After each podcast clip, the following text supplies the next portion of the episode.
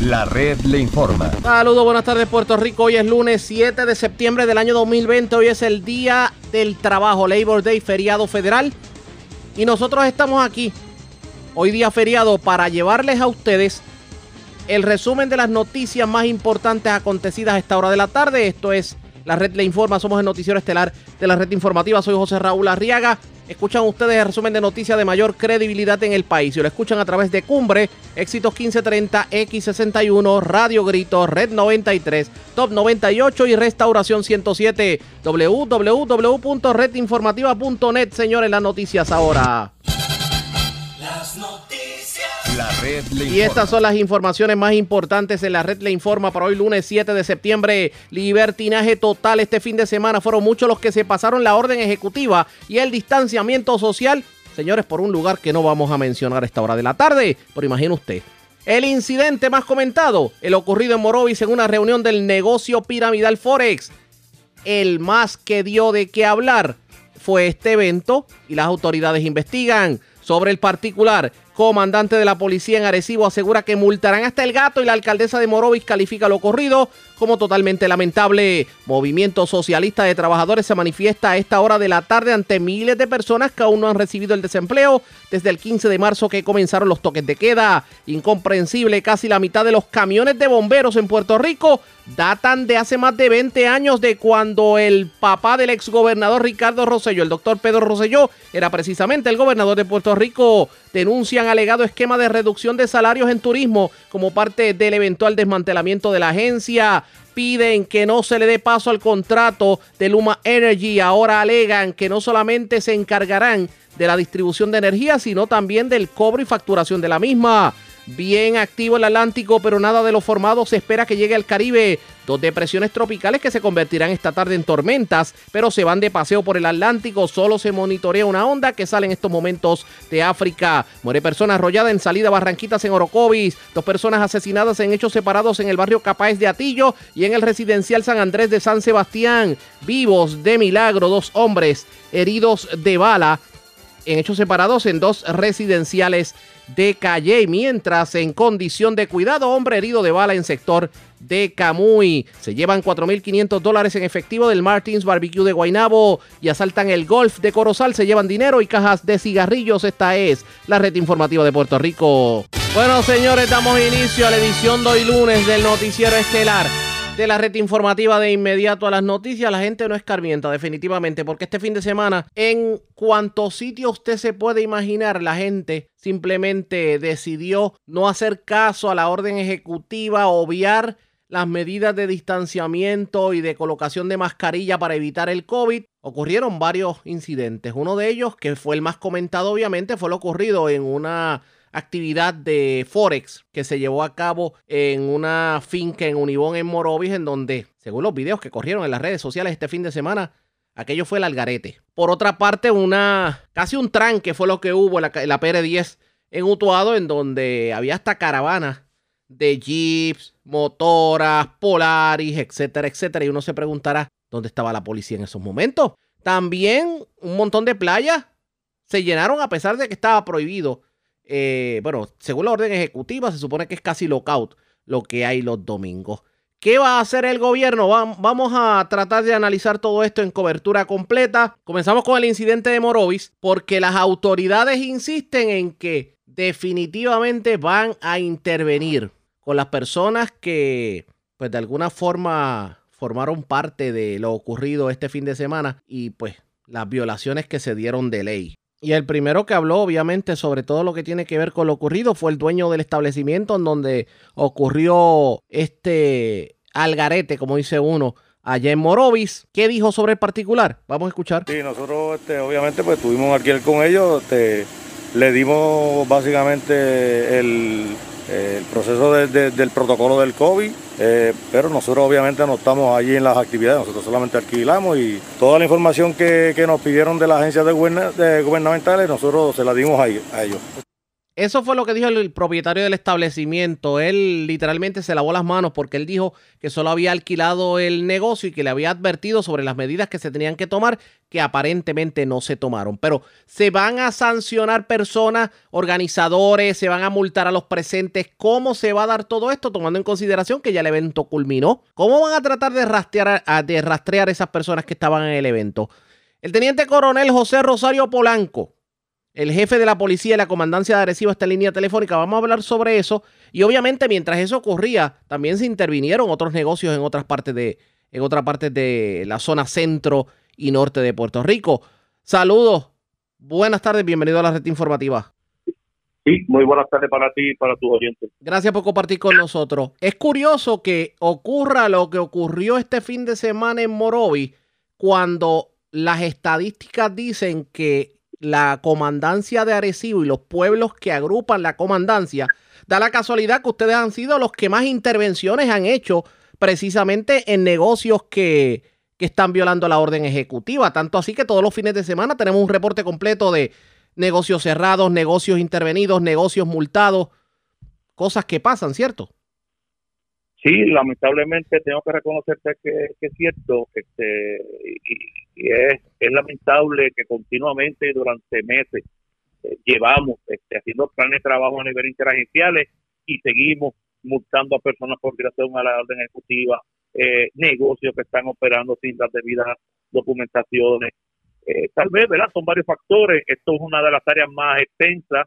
Tenemos cuatro, nueve pueblos que son nueve municipios, nueve alcaldías, la extensión geográfica de un área propensa de, de muchos campos, ¿verdad? Que, que, lo que es, o se le denomina el chinchorreo, pues, pues es propensa a áreas, lo que sea de Morovi, lo que tal vez algunas partes de Recibo, Atillo, Camuy, pues, y eso pues, pues influye en que en ocasiones venga gente de, de otras áreas y, y provoquen estas situaciones, ¿verdad? Que son violaciones a, al, desorden público y, a la orden ejecutiva. Lo que pasa es que a menos que ustedes tuvieran una información de inteligencia, era bien difícil ustedes poder determinar, por ejemplo, lo ocurrido en este local privado con la reunión de Forex este fin de semana. Mira, yo, eh, tú estás correcto en lo que estás diciendo, quería hacer una parte en dos cosas. Uno, si ciertamente hemos sido efectivos es porque eh, en las intervenciones que hemos hecho en la calle y la gran cantidad de intervenciones, boletos y denuncias, se debe en alguna medida que ha habido ciudadanos que responsablemente han notificado y nosotros pues preparamos un plan de trabajo porque en algunos casos eh, tenemos que reconocer también que, no podemos con tal vez varios un grupo pequeño de guardias necesito atender esto y necesito hacer un grupo de trabajo que en este caso pues integramos operaciones tácticas, unidad motorizada, unidades de investigación, droga, vehículos anticrimen y atacamos ese problema y por eso eh, lo, hemos trabajado. Ahora, en el caso particular que me hace mención, obviamente, eh, muy bien señalaste, es, un, es una finca privada, es una finca privada, ¿verdad? Que no, que no se tiene acceso a menos que no se vaya a ese lugar. Y, y la policía, tengo que decirte que no recibimos ninguna llamada 911 sobre esa actividad, ni, ni al cuartel de la policía, pero tengo que agradecer de todas maneras al ciudadano que responsablemente hizo mención de la ilegalidad de esa actividad y fue la que la que abrió la compuerta para que entonces el ente del sistema pues activara por investigar estos hechos. ¿Cuán difícil puede ser para la policía de Puerto Rico el lograr algún tipo de multa o sanción para las personas que tienen que ver con la actividad o los que participaron en ella? Eh, eh, ciertamente pues tenemos eh, toda toda la policía se rige por un ordenamiento jurídico y obviamente una denuncia no se puede, o una acusación criminal no se da en el vacío. En el caso particular que nosotros intervenimos directo en los negocios, nos consta de propio conocimiento porque los muchachos van al lugar. Ya grabamos en algunos casos previamente y en otros lo vemos a plain. En este caso particular es por investigación.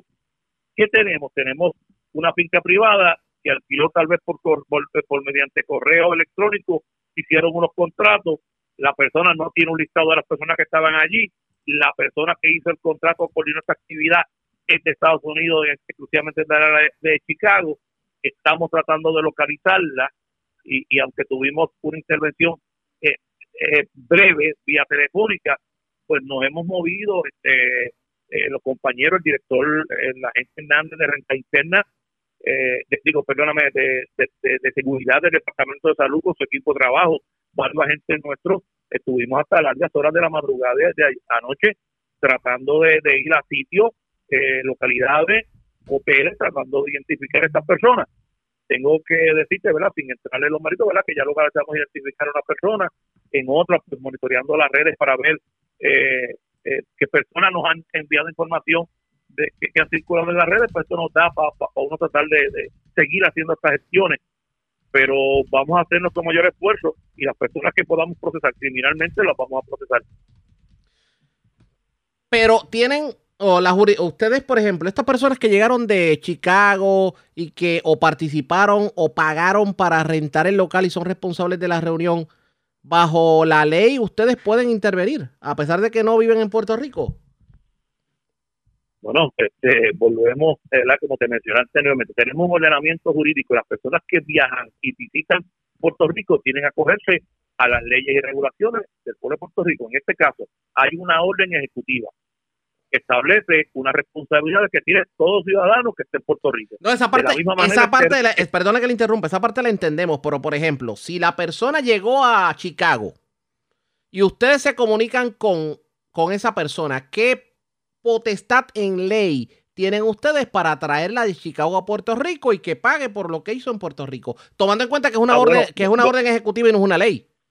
Ah, bueno, no, no, estamos haciendo todo humanamente posible para identificar a estas personas, quitarlas al tribunal antes, antes que se marchen de Puerto Rico, que, que es, nuestro propósito. De hecho, una de las personas, una de las personas que, intervenimos y la identificamos, como no participó, se le hizo la advertencia que no puede salir de Puerto Rico, puede debidamente citada para esta semana. eh, para, para, para una para la comandancia y posteriormente una posible erradicación. Así que en ese proceso estamos haciendo todo lo más posible para que evitar que salgan de la, de la jurisdicción. Pero quiero hacerte saber que recuerda que estas personas que llegan a Puerto Rico firman una documentación y se los orienta sobre, sobre, sobre lo que está pasando y sobre la orden ejecutiva, sobre las cuarentenas que ellos tienen que hacer. O sea, que, que, que por, que por desconocimiento no son. Cuando llegan a Puerto Rico son debidamente orientados. Entiendo, pero ustedes perderían la jurisdicción si esas personas logran abandonar el país. Bueno eso pues no quisiera entrar en los méritos pero pero pero obviamente sería hay unos procesos cuando cuando verdad Se, eh, n- n- no quisiera ser enfático en eso pero eh, hay unos procesos reconocemos que siendo hay, hay, eh, para traer una persona de otro país pues hay unas regulaciones eh, hay unas situaciones que hay que hacer hay una hay unas denuncias tiene que haber una gravedad de unos delitos y eso en coordinación con la Fiscalía y el Departamento de, de Justicia determina si extraditan o no. En este caso, pues tal vez eh, fuera un poco más difícil para nosotros lograr eso, ¿verdad? Por, por, por, por, por ser un delito menos grave, pero Seguro. nuestro nuestro nuestro compromiso de los investigadores que tenemos en la policía, de los investigadores del Departamento de Salud, que esto es una cuestión de salud pública.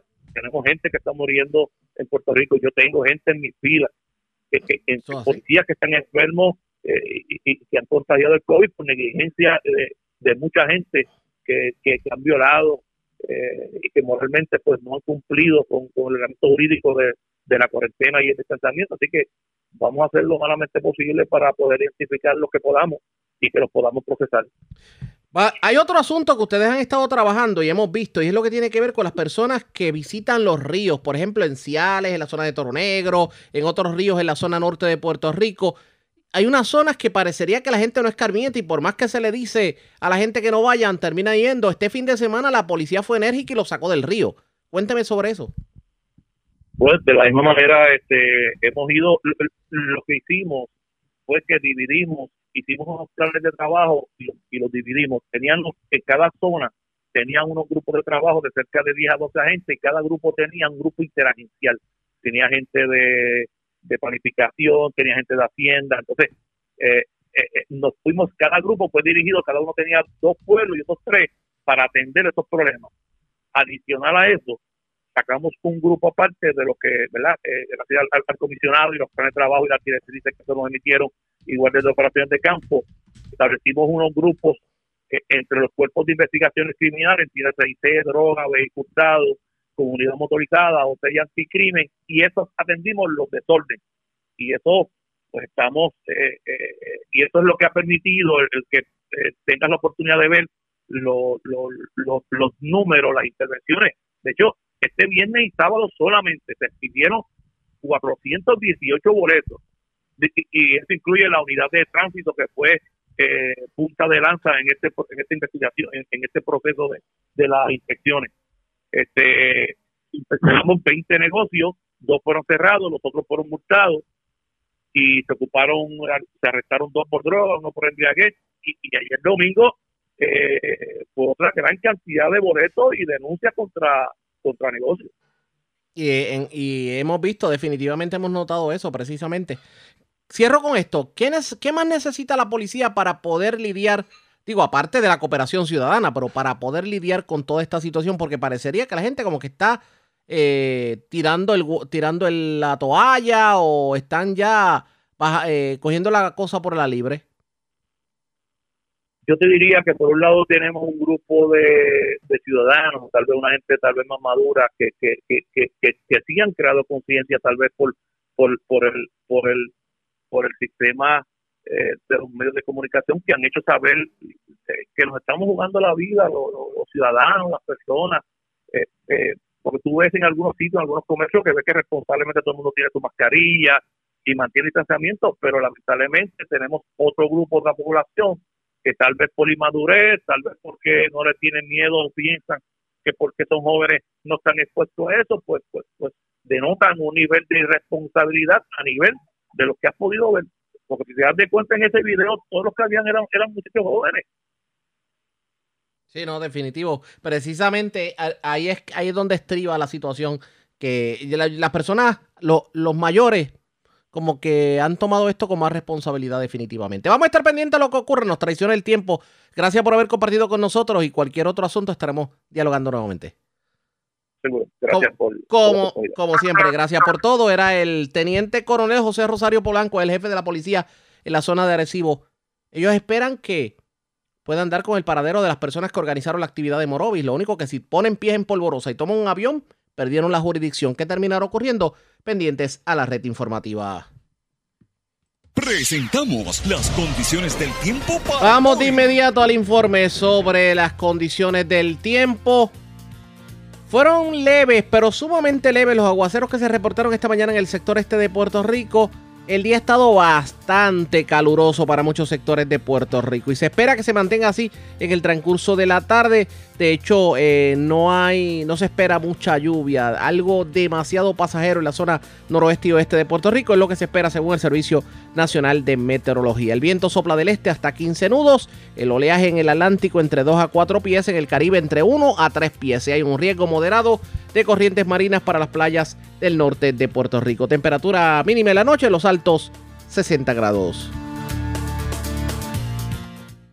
La red le informa. Señores, regresamos a la red le informa. Somos el noticiero estelar de la red informativa. Gracias por compartir con nosotros. Diálogo esta hora de la tarde con la alcaldesa de Morovis, Carmen Maldonado. Alcaldesa, buenas tardes. Bienvenida a la red informativa. Saludos, Arriaga. Saludos a todos los radioescuchas. Antes de buscarle, como dice uno, las cuatro patas al gasto periodísticamente hablando, me gustaría su reacción a lo ocurrido este fin de semana en Univón en Morovis. Pues mira, muy lamentable. Tengo que decir que no tan solo yo, sino el pueblo de Morovis y el país se encuentran indignados ante esta barbaridad, esta desfachatez de ese grupo de personas que llegaron hasta nuestro pueblo para realizar esta actividad que lamentablemente ya vimos que fue una grave irresponsabilidad por parte de todos ellos. Eh, ya las autoridades pertinentes están haciendo, ¿verdad? El, trabajo que, le corresponde, están trabajando con la investigación eh, e, en este momento. Lo que pasa es que a veces uno dice, wow, eh, después de que el evento se da, tratar de localizar a los presentes es como buscar una aguja en un pajar. Pero vamos a ver cómo la policía maneja esto, porque la policía sí alega que en efecto estuvo en la calle y se intervinieron con otros negocios en donde se dieron multas e inclusive eh, se citaron personas. Sí, mira, esta actividad, eh, como, como lo están mencionando, es bien importante que el pueblo conozca que se hizo en un lugar privado. obviamente, el lugar donde se encontraban estas personas no era cercana ¿verdad? el área a la carretera principal, así que por eso no, no, no pudo llegar la autoridad, las autoridades pertinentes eh, de manera inmediata para, para trabajar con esta situación, porque de lo contrario eso no hubiese ocurrido jamás. Yo estoy convencida de que tanto la policía municipal como la policía estatal, que han estado ¿verdad? trabajando en colaboración ante esta situación que, como bien estás mencionando también, eh, tenemos este grupo de personas que a veces llegan hasta los chinchorros, hasta los puestos de gasolina a, a, ¿verdad? ingerir alcohol o, compartir, ¿verdad? A veces sin protegerse, sin protección alguna. Y es lo que ha ocurrido durante toda, toda esta semana. Así que la policía ha estado bien presente en, en cada una de estas áreas, ha estado impactando eh, eh, por lo menos las áreas donde tenemos esta, este tipo de situación, tengo que decir, eh, áreas que una vez llaman al cuartel de la Policía Municipal, nosotros de inmediato eh, estamos trabajando con esto y no desde ahora, o sea, nosotros eh, tenemos este este plan preventivo desde inicio de la situación esta del COVID, tratando de que todo el mundo cumpla eh, con, con, ¿verdad? con las medidas correctas, que cumpla con las órdenes ejecutivas emitidas por la gobernadora y de igual manera las órdenes ejecutivas que hemos trabajado nosotros desde nuestro municipio. Pero esto es responsabilidad de todos. Yo tengo que decir que ha llegado el momento en que hemos visto el desespero, ¿verdad? Tal vez de las personas de, de, estar encerradas por tanto tiempo eh, y, ya no están mirando realmente la, protección de sus vidas y de la vida de sus familiares, amigos, vecinos, donde quiera que se paran, porque lamentablemente si se contaminan ellos, si se contagian, esto lo van a llevar a donde quiera que se paran y ese es mi llamado y exhortación a cada uno de verdad, los residentes y personas que visitan. La gente está tirando la toalla con esto o, es, o simplemente ya están dándolo como que ya no hay que darle importancia a lo que tiene que ver con el COVID. Pues mira, eso es lo que hemos visto, eso es lo que yo, ¿verdad? Puedo percibir en diferentes áreas que, que he visitado. Me refiero a los fines de semana cuando tú llegas y ves los puestos de gasolina llenos, la gente eh, no, no está mirando, o sea, eh, lo que está ocurriendo, no saben lo que es la gravedad de esta enfermedad eh, y piensan que ya no ocurre nada. Nosotros, gracias a Dios, muy mínimo los casos positivos que tenemos en nuestro pueblo.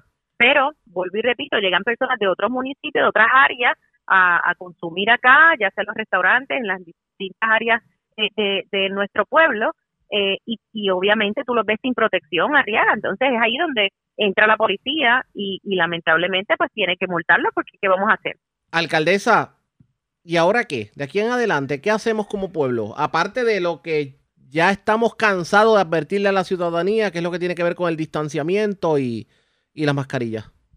Pues mira, nosotros hemos estado arriba del día uno en campañas educativas, campañas preventivas. Ahora mismo, todavía en este momento, yo estoy casa a casa entregando con nuestro personal municipal eh, desinfectantes, eh, no tan solo mascarillas hand sanitizer, estamos eh, entregando ¿verdad? Eh, material desinfectante para sus hogares, llevando este mensaje de que esto continúa, de que tenemos que tener cuidado, lo estamos viendo en todo el mundo. Mira cómo España volvió y se dispararon los casos. ya un, país que ya se había recuperado de toda esta situación vuelve nuevamente el alta, que es lo que nos puede ocurrir a nosotros en cualquier momento. Yo creo que mientras más responsables seamos, mientras más continuemos nosotros, como el trabajo que estamos realizando ahora mismo en nuestro municipio de continuar con las campañas educativas, continuar exhortando, continuar brindándole las herramientas necesarias a ellos.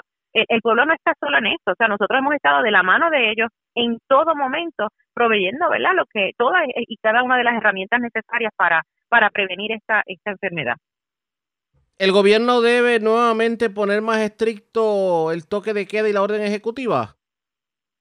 Mira, yo ante esta situación que está ocurriendo y ante lo, que estamos viviendo nosotros, yo te diría que, que hay que analizarlo, que hay que repensar todo lo que está ocurriendo, hay que mirar cuáles son los focos de infección, las infecciones ahora mismo eh, eh, en, las distintas áreas y ver qué es lo que hay que hacer y si hay que restringir en algunas áreas nuevamente, lo va a tener que hacer el gobierno porque cómo vamos a evitar entonces la propagación si la gente está en la calle haciendo, ¿verdad? Y deshaciendo. Tenemos que cuidarnos y cuidar a nuestra familia. Yo creo que esto hay que mirarlo con mucho detenimiento y, evaluarlo nuevamente. Vamos a estar pendientes a lo que ocurra, alcaldesa. Gracias por haber compartido con nosotros. Buen día. Buen día. Era la alcaldesa de Morovi. Carmen Maldonado, ya ustedes escucharon, obviamente, eh, crea indignación esto que ha estado ocurriendo. No solamente se limita a Morovi, en muchas partes de Puerto Rico ocurrió. Lo que pasa es que uno se pregunta, de alguna manera, han funcionado o, ya la gente le hace caso omiso a las órdenes ejecutivas? ¿Qué medidas, si alguna, debe tomar el gobierno central? Obviamente vamos a estar analizando pendientes a la red informativa. La red le informa. Señores, regresamos a la red le informa, el noticiero estelar de la red informativa. Gracias por compartir con nosotros. Lo último que escuchamos en cuanto a los bomberos se refiere era algo de un alegado aumento de sueldo que viene por ahí. Pero mientras el hacha va y viene, uno se preguntará dónde están los camiones que se supone que el gobierno tiene que traer. porque ya hay una orden federal de que sobre 69 camiones tienen que ser eh, reemplazados de inmediato. Y hay cuarteles de bomberos que tienen camiones que datan de la incumbencia como gobernador de, el, de nada más y nada menos que don Pedro Rosselló. Estamos hablando de hace 20 años atrás. José Tirado, el presidente del sindicato de bomberos en línea telefónica. Vamos a hablar sobre el tema. Saludos, buenas tardes, bienvenido. Buenas tardes, buenas tardes Ariaga. Este, un placer siempre estar con ustedes. Bueno, sobre los camiones Ariaga, eso usted sabe que es una denuncia que hemos estado haciendo a diaria y a diario, igual que en la situación de las vacantes que andan por 420 de las 1700 que son. Así que este hay actualmente una orden de la Junta de Calidad Ambiental Federal de que por lo menos 69 camiones de esos hay que sustituirlo. El año pasado, la Junta de Control Fiscal hizo una asignación de 10 millones de dólares para reemplazar al, este, como 26 y estamos esperando que esos vehículos que se supone que se entregaran este ya estuvieran aquí en Puerto Rico, pero con la situación del coronavirus, este, las plantas cerraron y tenemos entendido, según la Junta de Control Fiscal me informó, que estarán llegando para diciembre. O sea que todavía hay que esperar y esto ustedes llevan denunciándolo desde hace años. Sí, ese- eso anda junto con las vacantes. Ahora este, quieren quieren este, reclutar 100 bomberos en, de 420 que tenemos. Entonces, este, de los 100 bomberos, 70 los va a pagar el gobierno federal. O sea, están reclutando 30 bomberos. Mira, eso eso eso es un bochorno. Yo te digo que este a mí me apena mucho la situación porque cuando la gente nos llama y llega un camión este que la turbina no funciona, la gente dice, mira, se le olvidó echarle agua. No si es que la turbina que genera la presión para Perdóneme, perdóneme, pero vimos un video eh, de un camión llegando a un incendio en el First Bank de Levittown y simplemente el camión no pudo siquiera arrojar una poca de agua. Sí, este, debo de decirte que eso no eran los bomberos estatales, esos son este manejo de emergencia de Toa Baja que este, le dieron un camión por allá en Estados Unidos, le- se lo regalaron y está allí. Pero este eso es semejante también al problema que tenemos nosotros, no no hay duda. Y después que nos pasaron para el Departamento de Seguridad, ahora mismo te puedo decir que hay más de 30 órdenes de compra para para piezas para los vehículos y el TCP no ha podido generar ninguna compra. O sea que tenemos los camiones tra- que están viejitos y en mal estado, la burocracia en el TCP tampoco permite sustituir la, la, la, la- las piezas. ¿Y usted cree que se puede combatir un incendio de grandes proporciones con este panorama? Dios quiere y nunca se dé. Pero como te digo, si se da, hay que, hay que para conseguir y llevar al área 20 bomberos, hay que mover 20 estaciones, O sea que estamos a bombero por estación. a bomberos por estación. ¿Y cómo un solo bombero combate un incendio en un, en un pueblo?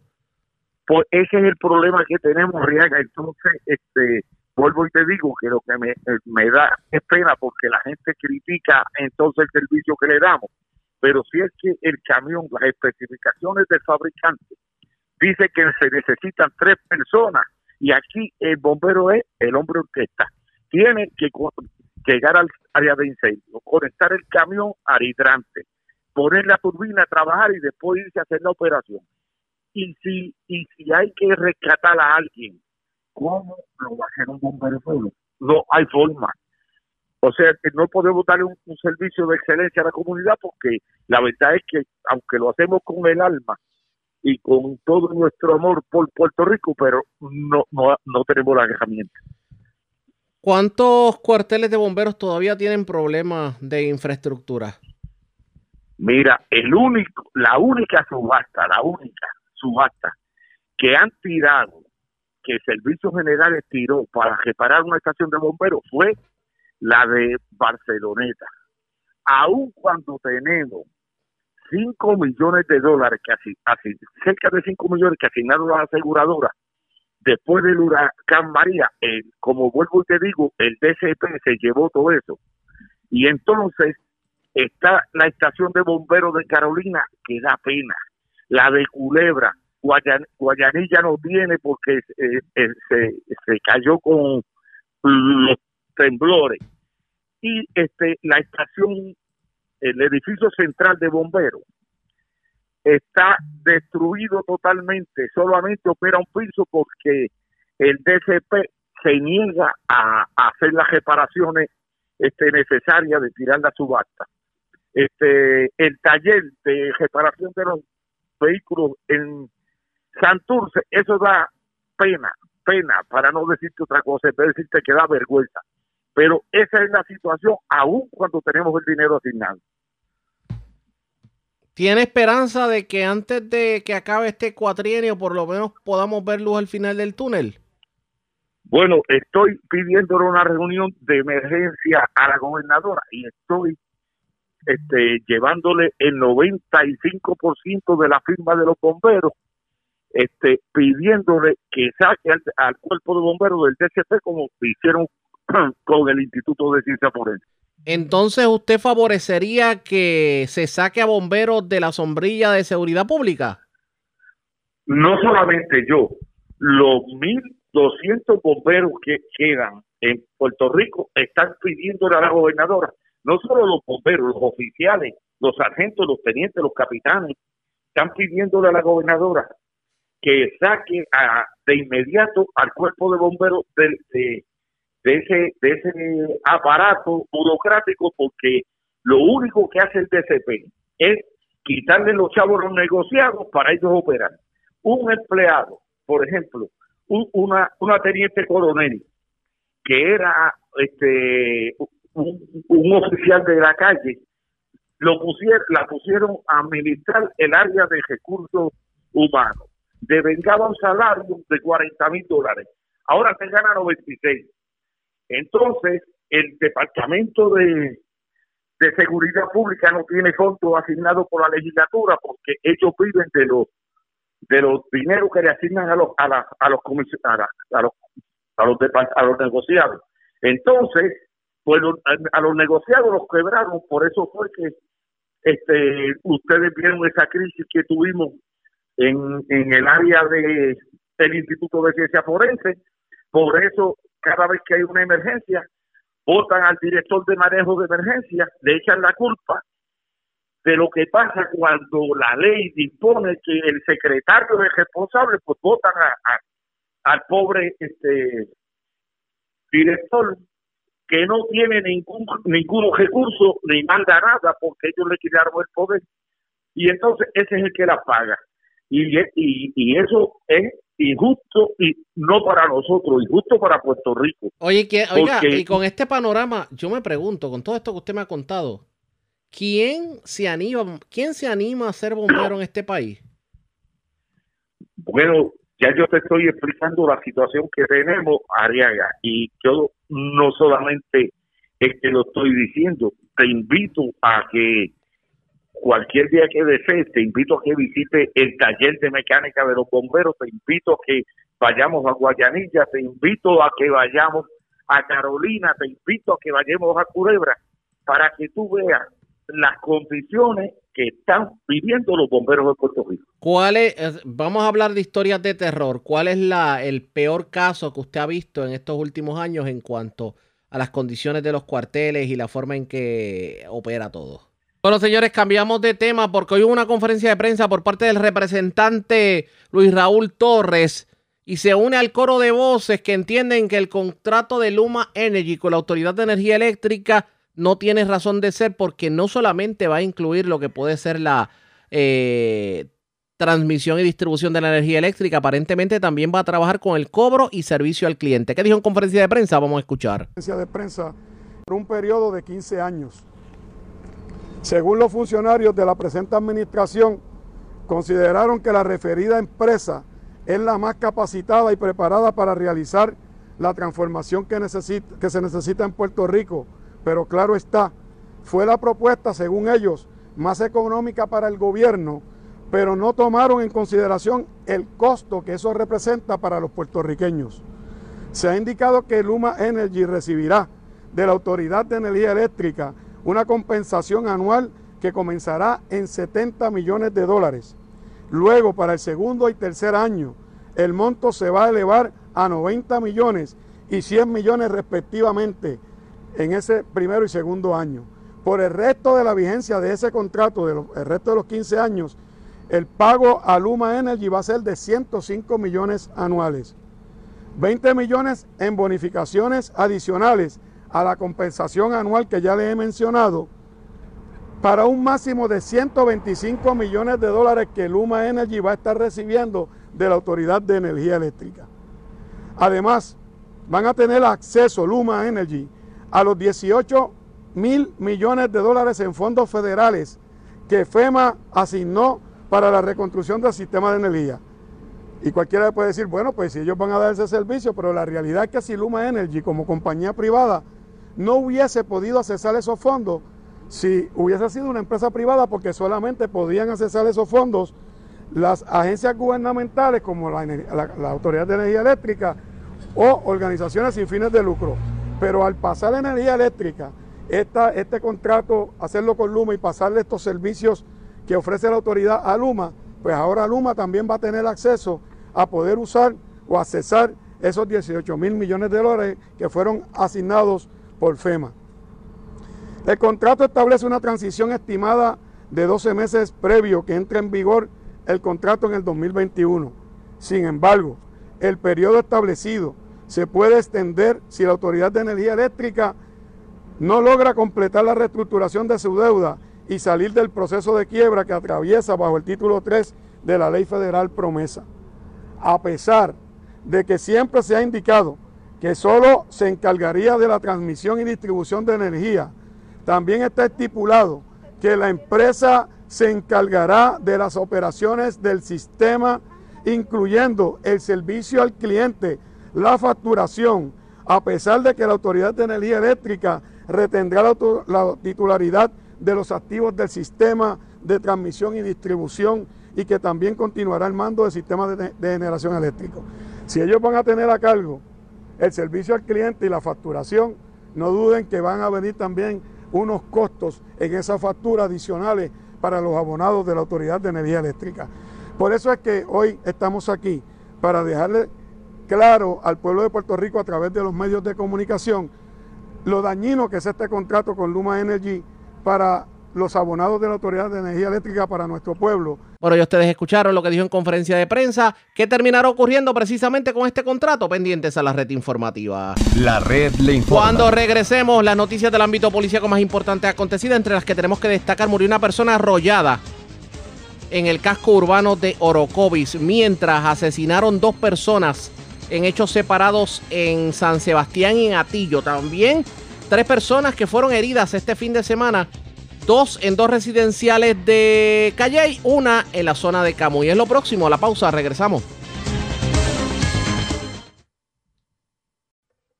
La red le informa. Señores, regresamos a la red le informa. Somos el noticiero estelar de la red informativa. Gracias por compartir con nosotros. Vamos a noticias del ámbito policíaco. Una persona murió, un hecho ocurrido en el casco urbano de Orocovia. Aparentemente esta persona fue arrollada en una de las calles del casco urbano.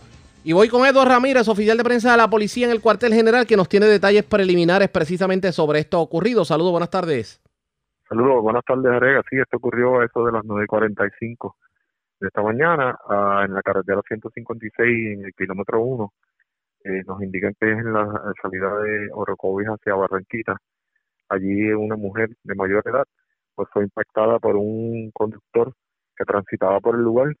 Él mismo se detuvo en el lugar y el agente Santiago, escrito a patrullas de carretera y bonito, se cuenta con, eh, con la investigación para luego entonces eh, transferirla a la división de homicidios. La carretera tuvo que ser cerrada en algún momento de la mañana, ¿cierto? Sí, es correcto, eh, para, para atender la, la, la querella. Esta dama caminaba por la vía de rodaje y entonces el vehículo la impacta. Esa es la información preliminar. Así es, eh, caminaba por el lugar mientras fue impactada. La persona, pues obviamente se quedó en la escena, no, no hubo ¿Algún comentario de la persona sobre por qué ocurrió el Mm. incidente? No, al momento no emitió ningún comentario, pero sí este, se ve- eh, hizo todas las pruebas pertinentes como es de costumbre en estos tipos de casos. Como no, gracias por la información. Buen día. Buen día. Eduardo Ramírez, oficial de prensa de la policía en el cuartel general. Bueno, de la zona centro, vamos a la zona metropolitana, porque hay dos personas que fueron asesinadas este fin de semana. Una de ellas lo fue en San Sebastián, la otra de ellas lo fue en la zona de Atillo. Y en el cuartel general de la policía es Vivian Polanco, oficial de prensa, quien nos amplía la información. Saludos, buenas tardes. Buenas tardes, saludos. ¿Qué información tenemos? Eh, durante la- el día de ayer se reportaron dos asesinatos. El primero de ellos fue reportado a las 2 y 35 de la tarde en el barrio Capáez, sector California, en Atillo. Según se informó, un hombre fue transportado por un familiar al hospital Metro Pavía del mencionado municipio con una herida punzante en la área del pecho. El hombre, identificado como Alexander Lugo Guzmán, de 35 años y residente del- de Atillo, falleció mientras era atendido por el médico de turno. Al momento se desconoce el móvil de los hechos. Eh, también en San Sebastián fue reportado un asesinato a las 7 y 42 de la noche de ayer frente al edificio 3 de Residencial San Andrés en San Sebastián. Según se informó preliminarmente, mientras agentes acudieron al mencionado lugar, eh, verificando una querella de detonaciones, eh, localizaron el cuerpo baleado de un hombre en el asiento del conductor del vehículo Mitsubishi Lancer color gris año 2014. El occiso fue identificado como Abraham Cruz Cortés, de 37 años y natural de Aguadilla. Relacionado a estos hechos, una persona se encuentra detenida en espera de, ser entrevistado por las autoridades. Eh, también eh, pues, agentes adscritos a la División de Patrulla y Carretera de Bonito investigaron un accidente de auto con motociclista de carácter grave, hechos ocurridos a las 1 y 8 de la tarde de ayer en la carretera 156, ramal 779 del barrio Paloma Arriba, en Comerío. Según se informó preliminarmente, mientras un hombre de 71 años condució una motora e impactó un vehículo Toyota Yaris en circunstancias que se encuentran bajo investigación. Debido al impacto, el conductor de la motora resultó con heridas de gravedad, por lo que fue transportado al Hospital Centro Médico de Río Piedras en condición de cuidado. Agentes adscritos a la División de Patrulla y Carreteras de Aybonito continúen con la investigación de este caso. Gracias por la información. Buenas tardes. Buenas tardes. Gracias, era Vivian Polanco, oficial de prensa de la policía en el cuartel general de la zona metropolitana. Vamos al sureste de Puerto Rico, porque vivos de milagro se encuentran dos personas que fueron heridas de bala, hechos ocurridos en dos residenciales de Calle y en hechos separados, mientras en condición estable se encuentra un hombre que recibió heridas punzantes en la cárcel Guayama Mil en, una, en medio de una trifulca entre reos. Carmen Herrera, oficial de prensa de la policía en Guayama, con detalles. Saludos, buenas tardes. Buenas tardes. ¿Qué información tenemos? Una agresión grave fue reportada a las 9 de la noche del 4 de septiembre frente al edificio 7 de residencial Benigno Fernández García en Calle. Se- según alegó Luis Torres, que mientras caminaba por el mencionado residencial, se le acercó un vehículo oscuro, el cual le realizó varios disparos alcanzándolo en la pierna derecha, por lo que fue transportado al hospital Menonita en Calley, donde el doctor Marmolejo le indicó, indicó que su condición era estable. Mientras que los agentes adscritos a la División de Agresión del Cuerpo de Investigaciones Criminales del área de Guayama investigaron una agresión grave reportada, reportada a las 10 de la mañana perdón, a las 10 de la noche del 5 de septiembre entre los edificios 26 y 27 de residencial Luis Muñoz Morales en Calley. Según se informó, mientras Obed Jiménez y Luis Ayala se encontraban arreglando una motora en el mencionado lugar, alguien le realizó varios disparos.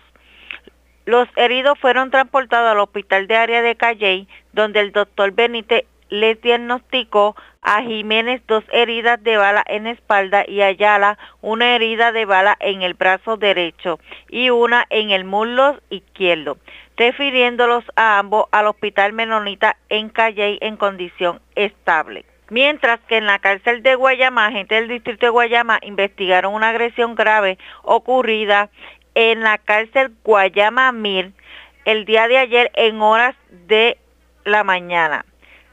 Según se informó, alega Jo- José Hernández Bonilla que varios confinados lo agredieron con un objeto cortopunzante en diferentes partes del cuerpo, por lo que fue atendido por el doctor Domenech, quien le refirió a una institución hospitalaria. Agentes del Cuerpo de Investigaciones Criminales de Guayama se encuentran investigando los tres hechos separados. Esto es lo que tenemos hasta el momento. Buenas tardes. Y buenas tardes para usted también. Gracias, era Carmen Herrera, oficial de prensa de la policía en Guayama del sureste. Vamos al norte de Puerto Rico porque en condición de cuidado se encuentra un hombre que fue tiroteado, un hecho ocurrido en Camoy. Mientras fueron varios los establecimientos que fueron multados en la zona centro y norte de Puerto Rico por violar las condiciones de la orden ejecutiva con relación a la pandemia. Wanda Vázquez, directora de la oficina de prensa de la Policía en Arecibo, con detalles. Saludos, buenas tardes. Sí, gracias, muy buenas tardes. Pues la información que nosotros tenemos de que anoche ocurrió una persona resultó herida de bala, eso fue aproximadamente de las 10 y 50 de la noche. Esto ocurrió en la urbanización del Carmen en el pueblo de Camuy. Mientras el señor Francisco López Cardona se encontraba en su residencia, alguien lo llamó por su apodo. Este salió hacia afuera de la residencia cuando un individuo le dispara y se marcha del lugar.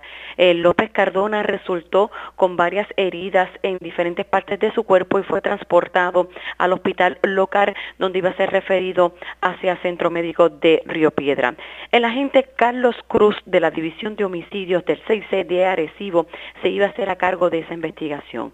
También por otra parte, durante el fin de semana eh, se intervinieron con varios negocios, este, ya por eh, la Policía de Puerto Rico, la Autoridad de Energía Eléctrica, el Departamento de Hacienda y la Junta de Planificación y Permiso. Este trabajo fue en conjunto, se intervinieron aproximadamente de unos 20 negocios, se expidieron dos, eh, 480, eh, 418 boletos por la ley de tránsito. Una, persona en estado de embriaguez. Se eh, multaron sobre 30 personas sin el uso de la mascarilla. Un total también de que por el Departamento de, de Hacienda y de la Junta se expidieron aproximadamente 11.500 este, multas administrativas por esos departamentos. Dos de estos negocios fueron cerrados por los departamentos este, antes mencionados. Esa es la información que nosotros tenemos en nuestra área norte de Arecibo. Gracias por la información. Buenas tardes. Igual. Gracias, era Wanda Vázquez, oficial de prensa de la policía en Arecibo, de la zona norte. Regresamos a la zona metropolitana porque le llevaron unas taquillas de un beauty show a una persona de su vehículo en la urbanización Santa Juanita de Bayamón, pero a otra persona le llevaron, bueno, por lo menos le llevaron las llaves del carro, es lo que tengo entendido. Esto ocurrió en el estacionamiento del Parque Rodríguez Apolo en Guainabo. También se reportó un robo en el Martins Barbecue de Guainabo, de allí se llevaron 4.500 dólares en efectivo. Va a ir allá el oficial de prensa de la policía en Bayamón con detalles. Saludos, buenas tardes. Sí, buenas tardes. La información que se tiene es que una apropiación ilegal fue reportada a las 12 y 40 de la tarde de ayer domingo en la urbanización Santa Juanita en Bayamón. Según informes preliminares, alega el querellante Alberto de Jesús que debido a un descuido involuntario olvidó colocar el seguro a su guagua Toyota RAV4 color blanca y alguien logró acceso al interior de la misma apropiándose de un maletín que contenía taquillas para el Beauty Show of San Juan, así como de cheques y material de belleza de la compañía. La agente Jennifer Vargas, adscrita al precinto de Bayamón Sur, investiga esta querella. Un escalamiento fue registrado ayer en el establecimiento Martins Barbecue, localizado en la carretera 1, intersección con la 173 en Guaynabo. Según la información preliminar, alega el querellante Gabriel Colón que alguien rompió el candado y forzó la puerta del food truck que se encontraba en este lugar y se apropió de la bóveda con aproximadamente 4.500 dólares en efectivo. El caso será referido a la División de Delitos contra la Propiedad del CIC de Bayamón y un robo se reportó a las 10 y 39 de la mañana de ayer domingo en el estacionamiento del Parque Rodríguez Apolo, localizado en la avenida Apolo en Guaynabo, eh, y según la información preliminar, alega la querellante que una mujer de tez blanca y cabello rojo vistiendo una camisa violeta y mahón largo se le acercó por la espalda y le colocó un objeto en el cuello y mediante intimidación la despojó de las llaves del vehículo Nissan Versa color azul del año 2017 que se encontraba estacionado en el parque apropiándose del mismo. La agresora se marchó del lugar en el auto sin causarle daño físico a la perjudicada. El caso será referido a la División de Robos del CIC de Bayamón para la correspondiente investigación. Gracias por la información. Buenas tardes. Buenas tardes. Gracias, era Mayra la oficial de prensa de la policía en Bayamón, de la zona metropolitana. Vamos a la zona centro-oriental de Puerto Rico, porque es lamentable, en medio de, un, de una depresión, un paciente de cáncer, pues se privó de la vida, pero en el estacionamiento de la institución hospitalaria que lo atendía, que era el hospital eh, IMA de Caguas. La información la tiene Marily Sánchez, oficial de prensa de la policía en Caguas. Saludos, buenas tardes. Buenas tardes. Como, como parte de la información, en horas de la mañana de hoy se informó sobre el suicidio de un hombre ocurrido en el estacionamiento multipiso del Hospital IMA de Caguas. Según se informó, al llegar los agentes al referido lugar, encontraron el cuerpo de un hombre identificado como Ismael Ortiz Vázquez, de 69 años, quien padecía de cáncer, el cual se privó de la vida mediante ahorcamiento. El agente izquierdo de la División de Homicidio del Cuerpo de Investigaciones Criminales, agente Ramírez de Servicios Técnicos del área de Caguas, junto a la fiscal María Caraballo, se hicieron cargo de la investigación. Hasta aquí los detalles. Gracias por la información. Buenas tardes. Buenas tardes. La red le informa. Iniciamos nuestra segunda hora de programación. El resumen de noticias de mayor credibilidad en el país es la red le informa. Somos el noticiero estelar de la red informativa de Puerto Rico. Edición de hoy, lunes 7 de septiembre, Día del Trabajo. Vamos a continuar pasando revistas sobre lo más importante acontecido, como siempre, a través de las emisoras que forman parte de la red, que son Cumbre, Éxitos 1530, X61, Radio Grito, Red 93, Top 98 y Restauración 107 www.redinformativa.net. Señores, las noticias ahora. Las noticias. La red le Y estas son las informaciones más importantes en la red le informa para hoy lunes 7 de septiembre. Libertinaje total este fin de semana. Fueron muchos los que se pasaron la orden ejecutiva y el distanciamiento social. Señores, por un lugar que no vamos a mencionar a esta hora de la tarde. Pero imagine usted. El incidente más comentado, el ocurrido en Morovis en una reunión del negocio piramidal Forex. El más que dio de qué hablar fue este evento y las autoridades investigan sobre el particular. Comandante de la policía en Arecibo asegura que multarán hasta el gato y la alcaldesa de Morovis califica lo ocurrido como totalmente lamentable. Movimiento Socialista de Trabajadores se manifiesta a esta hora de la tarde ante miles de personas que aún no han recibido el desempleo desde el 15 de marzo que comenzaron los toques de queda. Incomprensible, casi la mitad de los camiones de bomberos en Puerto Rico datan de hace más de 20 años de cuando el papá del exgobernador Ricardo Rosselló, el doctor Pedro Rosselló, era precisamente el gobernador de Puerto Rico. Denuncian alegado esquema de reducción de salarios en turismo como parte del eventual desmantelamiento de la agencia piden que no se le dé paso al contrato de Luma Energy. Ahora alegan que no solamente se encargarán de la distribución de energía, sino también del cobro y facturación de la misma. Bien activo el Atlántico, pero nada de lo formado se espera que llegue al Caribe. Dos depresiones tropicales que se convertirán esta tarde en tormentas, pero se van de paseo por el Atlántico. Solo se monitorea una onda que sale en estos momentos de África. Muere persona arrollada en salida Barranquitas en Orocovis. Dos personas asesinadas en hechos separados en el barrio Capáez de Atillo y en el residencial San Andrés de San Sebastián. Vivos de milagro, dos hombres heridos de bala en hechos separados en dos residenciales de Calle, mientras en condición de cuidado, hombre herido de bala en sector de Camuy. Se llevan 4.500 dólares en efectivo del Martins Barbecue de Guainabo y asaltan el golf de Corozal. Se llevan dinero y cajas de cigarrillos. Esta es la red informativa de Puerto Rico. Bueno, señores, damos inicio a la segunda hora de programación en Noticiero Estelar de la red informativa. De inmediato a las noticias retomamos nuestro tema de primera plana y es lo que tiene que ver con el coronavirus. Y pues la gente que parece que o tiró la toalla o bajó el dimmer un poquito o simplemente ya le da poca importancia a la pandemia a pesar de que los casos siguen subiendo dramáticamente y ya no es solamente en personas de la tercera edad y sobre todo los incidentes ocurridos este fin de semana cuando personas simplemente decidieron no acatar las órdenes ejecutivas para evitar eh, el contagio del COVID. Frustrante para el doctor Pepe Luis Echegaray lo que está ocurriendo, no solamente porque afecta a la familia, sino está afectando a los médicos siguen en aumento los casos de médicos que lamentablemente o han fallecido o están contagiados del COVID. En entrevista con Omar de X61, la red informativa en el sureste, vamos a escuchar lo que dijo sobre la pandemia el doctor Pepe Luis Echegaray. Pues sumamente frustrante, frustrante, pero, pero, pero a la, quinta potencia. ¿Por qué? Porque, eh, qué sé yo, eh, es como yo puse en, en un escrito de Facebook la semana pasada, que ha sido bastante eh, ¿verdad? Eh, no hay peor ciego que, el que no quiere ver. Eh, y, eso es verdad, eso lo decía mi padre mucho y lo repetía lo repetía. Y yo estoy viendo eso en este momento. Por supuesto, eh, hay factores. Por ejemplo, yo entiendo, para darle el beneficio de la duda, que muchas de las personas que yo veo en la calle o los restaurantes, o como que no están haciendo caso a lo que estamos diciendo, a lo que está diciendo, el Departamento de Salud, pues es que no nos están oyendo. Y si no nos están oyendo, ojos que no ven, corazón que no siente. No, si no nos están oyendo, pues no saben. Eh, creo yo. Este, televisión, radio, periódico, eh, Facebook, Instagram, todo, todas las redes sociales. Por donde quiera que tú te metes, alguien te está advirtiendo que use la mascarilla. Ahora me encantó el, el, mensaje de Oscarito. Voy a ver si grabo yo uno también para ponerlo con ustedes. Eh, creo que es excelente que oigan las personas una, dos, tres veces.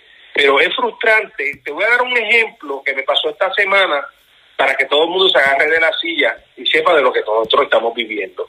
Eh, eh, yo creo que fue el miércoles jueves que llego a la unidad intensivo del hospital que yo trabajo, que lo puedo decir, el hospital Auxilio claro uno de los mejores hospitales de la, de la área metropolitana, todo el mundo lo conoce. Voy a intensivo a ver esta paciente que está teniendo un problema a consecuencia del COVID, eh, que son unas microembolias que produce esta enfermedad y está por perder una pierna.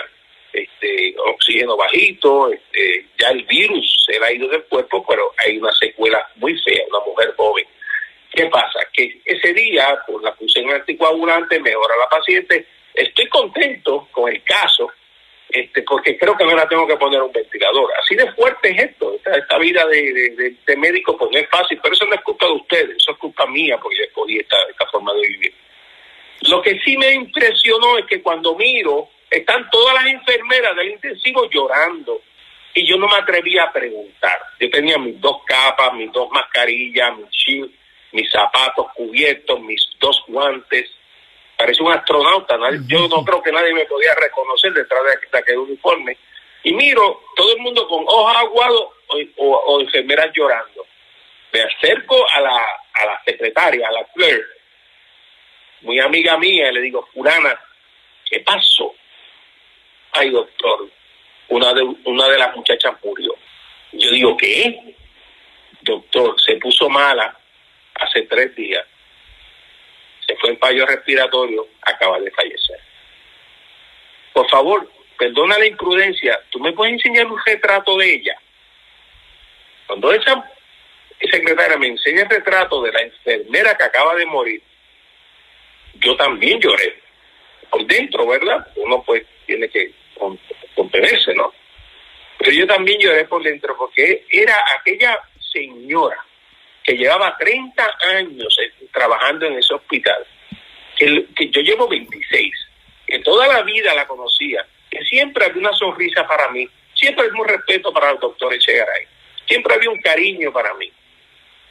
Abuela ya, porque no era una mujer joven, joven, joven, pero todavía servía de enfermera en ese hospital. Yo me monté en el carro, yo me fui porque me afectó me voy para casa, ya yo terminé mi día, me voy para, casa. Cuando voy en el camino, en la Villa de Oro, porque yo vivo en el área de San de Condado, cruzo en la Villa de Oro, pues veo como tres o cuatro negocios abiertos de comida y bebida, con mesas afuera, disimulando, pero había no menos de cinco o seis personas, gente joven, yopis, ¿verdad? Lo que le decimos los yopis, del área esa de los bancos, pasándola muy bien cerveza en mano, comiendo, shouting, hablando duro, pasándola muy bien. Imagínense ustedes que me oyen cómo yo me sentía. Yo con qué coraje y frustración yo llegué a mi casa.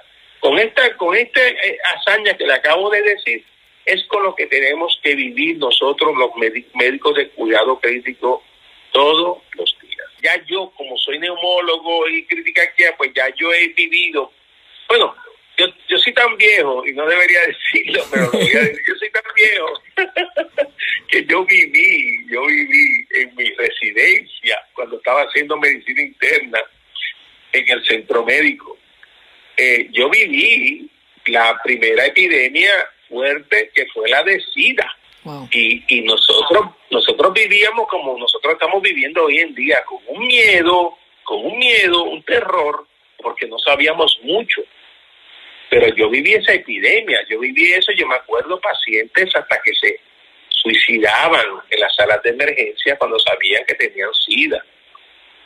Eh, así que yo, tuve un, sabor de lo que es una pandemia. Por supuesto, el SIDA se mantuvo dentro de unos grupos de, de pacientes y era mucho más fácil eh, eh, controlarla. Yo viví la epidemia del H1N1, que fue bien fuerte, ustedes se acuerdan, para 1909. Yo viví los casos del SARS número uno. Que la gente me pregunta que por qué el SARS 1 no pasó como el SARS 2.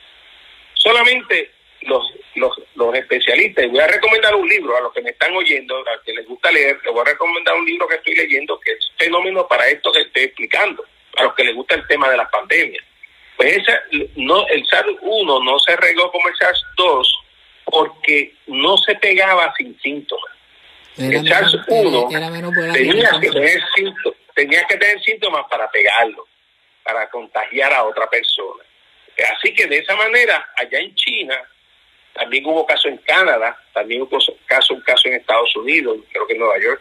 Eh, eh, eh, hubo casos, los casos en Australia, los casos que hubo pudieron controlarlos porque los pacientes creaban síntomas antes de regarlo, antes de contagiar a otra persona y se ponían graves bien rápido. Así que el paciente usualmente se moría, no daba tiempo a contagiar muchas personas. Esa fue la gran diferencia entre el COVID en el SARS-1 eh, y el SARS-2, que es el que estamos viviendo ahora, que es el COVID-19.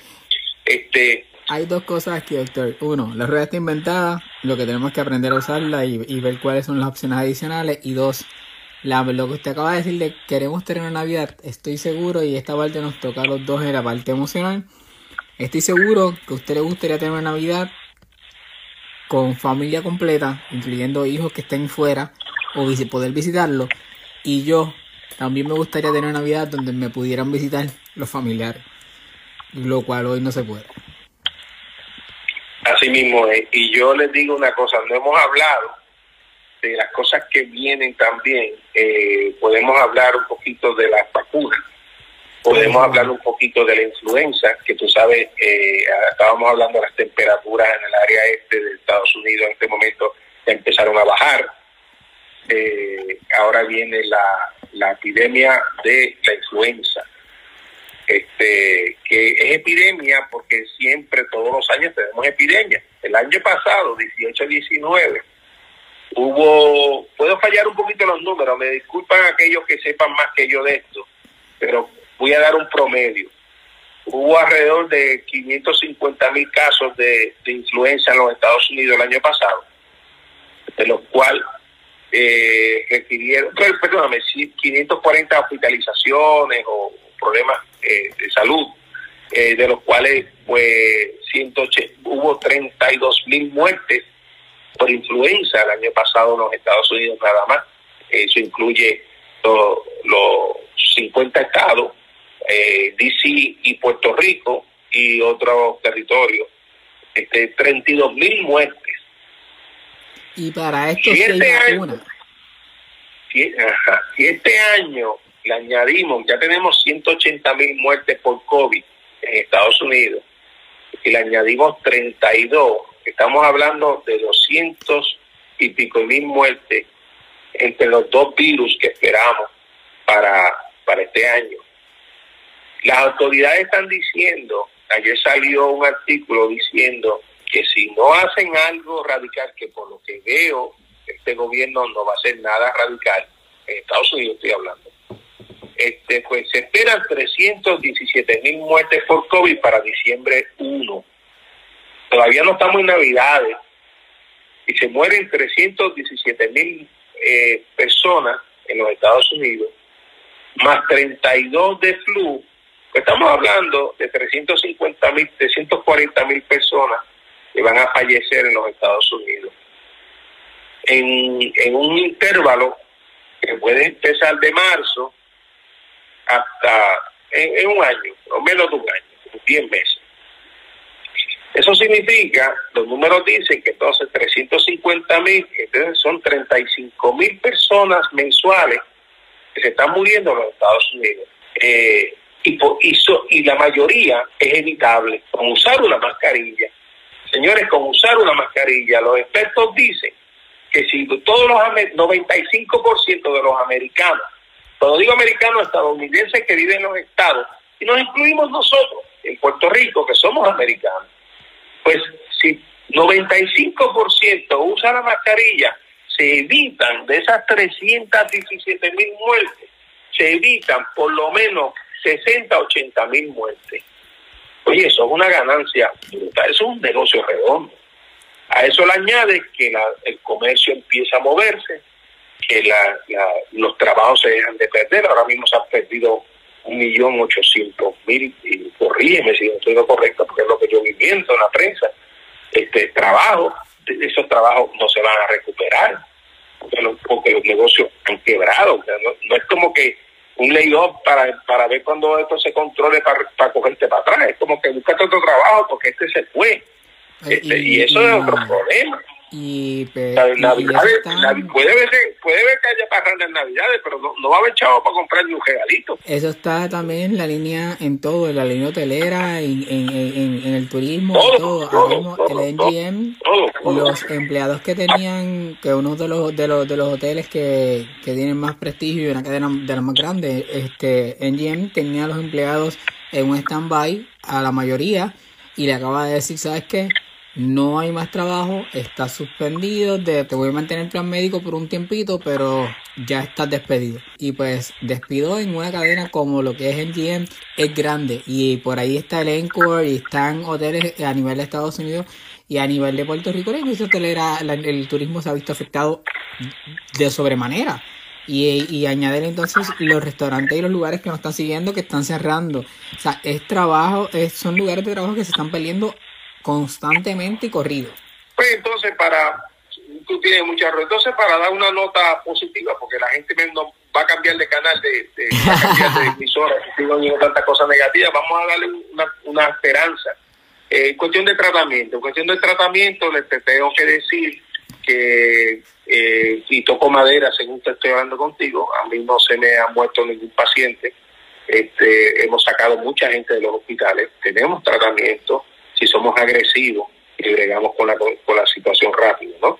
Este, tenemos el antiviral Remdesivir, este, que hay una dosis a 5 días, dosis a 10 días, eh, sacado pacientes de fallo respiratorio con esa medicina, es excelente. Hay dos antivirales que están por aprobarse en FDA, muy parecidos, se usó en Rusia, usó en China y en Europa. Hay dos antivirales que están por ser aprobados con FDA, muy parecidos a Remdesivir, prontamente lo vamos a tener como tratamiento. Aquellos pacientes que son pacientes que estén complicados con COVID. Sobre la dexametasona, el esteroide antiinflamatorio, se sigue usando eh, por lo menos 10 días. Este, sobre eh, otros antiinflamatorios, antibióticos con efecto antiinflamatorio, como la citromicina, también la seguimos usando. Eh, la hidroxicloroquina no tiene posición dentro de esta enfermedad. Acuérdense que esa fue la medicina que Trump trató de usó un día para profilaxis. Eso pues no tiene, el FDA dice que no es tratamiento para esto, ni la hidroxicloroquina ni la cloroquina. Tenemos también en el pipe, tenemos también entonces eh, otro tratamiento que son medicinas que se usan para la artritis reumatoidea, lo que llamamos el famoso biológico, que son bloqueadores de la interleucina 16. Entre ellos pues hemos usado una medicina que se llama tocilizumab, este, que se da intravenosa, y eso evita la cascada inflamatoria o, o la, tormenta de citoquinas que ocurre en estos pacientes que los destruye los órganos. También estamos usando, porque hemos visto muchos coágulos o microcoágulos en el proceso inflamatorio de estos pacientes, que estos microcoágulos afectan otros órganos, no solamente los pulmones. Estamos usando entonces heparina o, o anticoagulantes o eh, antiplaquetarios como la aspirina también estamos usando en estos pacientes. Tener que exponer la gente. Estamos en el momento de yo sentarme. De esa categoría. Doctor, estamos en el momento de yo hacer un cumpleaños y sea familiar con 20 o 25 personas en mi casa. No, señor. Es familiar. No, no voy a hacer ningún- nada, nada. ¿no? El cumpleaños todo tiene que ser por Zoom, este, mandarte ese regalito, las compras tienen que ser por, por internet, los carros, ahí estaba viendo un anuncio de, de caravana, caravana que se llama, que te venden el carro, te venden el carro y te lo traen a tu casa. ¿Sabes? Tenemos que reinventar eso de ir a ver un carro a un dealer. Bendito, no, eso no se puede hacer. Este, Una vez yo no recibo ese carro, lo limpio con alcohol, con unas toallas con alcohol y eso por dentro para sentirme más seguro, no es necesario. No, no, no creo que sea necesario. Podemos ridiculizarlo. Además, todo eso daña los cueros. este, yo ando con mi sanitizer en el carro, me- dos mascarillas por si se me olvida uno usar la otra. Este, y nada, este, sentido común. Ah, otra cosa que estoy viendo, a veces me pasa un carro por el lado con cinco o seis personas adentro que tú sabes que no son personas de la misma familia, son dos o tres panas en un carro, eh, pues, y sin mascarilla todo. Pues ahí tú tienes un poco de infección. Eh, Uber, gracias a Dios veo la política de Uber de que sin mascarilla no te podemos montar en Uber. Este, eso está bien, este, pero, pero no distancias largas. Una de las recomendaciones es que uno no puede estar expuesto más de 15 minutos aunque tenga mascarilla a otra persona. Así que eso de, de, de taxi guaguas y esas cosas, pues, pues yo no lo veo real. Como neumólogo de, pacientes críticos y en el, en el momento que estamos ahora, tanto en Puerto Rico como en los Estados Unidos, es recomendable que alguien viaje en un avión a visitar familiares. Pues mira, ese es un issue que nadie quiere tocar, es un issue bien difícil. No he visto ningún estudio sobre, sobre el avión. Entiendo que los aviones, los jets, ¿verdad? Estamos hablando de jets, no estamos hablando de aviones pequeños y esas cosas. Eso no, eso, eso no cae dentro de la ecuación.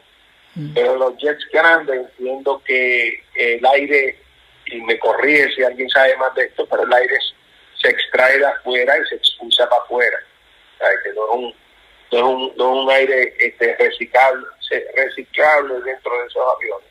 Eso es lo que me, me ha informado pilotos y gente que yo conozco, conoce más de aviación que yo. Este, y eso pues es una buena noticia. Eh, por supuesto, eh, hay que mantener una distancia dentro del avión, eh, hay que usar este, su mascarilla. Yo recomiendo que si usted va a viajar, eh, trate de hacer un, solo viaje, un solo avión, donde vaya a viajar. Este, inclusive vamos a suponer que usted vaya a ir a, a, Dios, a una ciudad de, de Texas, de Puerto Rico. Mire, viaje hasta Dallas, un solo avión, y entonces de Dallas a la ciudad, vayan, vayan en un auto, alquilen un auto, como yo he visto mucha gente que hace. Vamos a suponer que usted va a Miami, va a Jacksonville. Este, pues mire, vuele a Fort Lauderdale y coja un carro y guíelo hasta Jacksonville. Eh, ¿Ok? Evite dos aviones. Se refiere a que, no, a que no haga escala la 50% persona. ¿Perdón? Se refiere a que la persona no haga una escala por tener un pasaje más económico.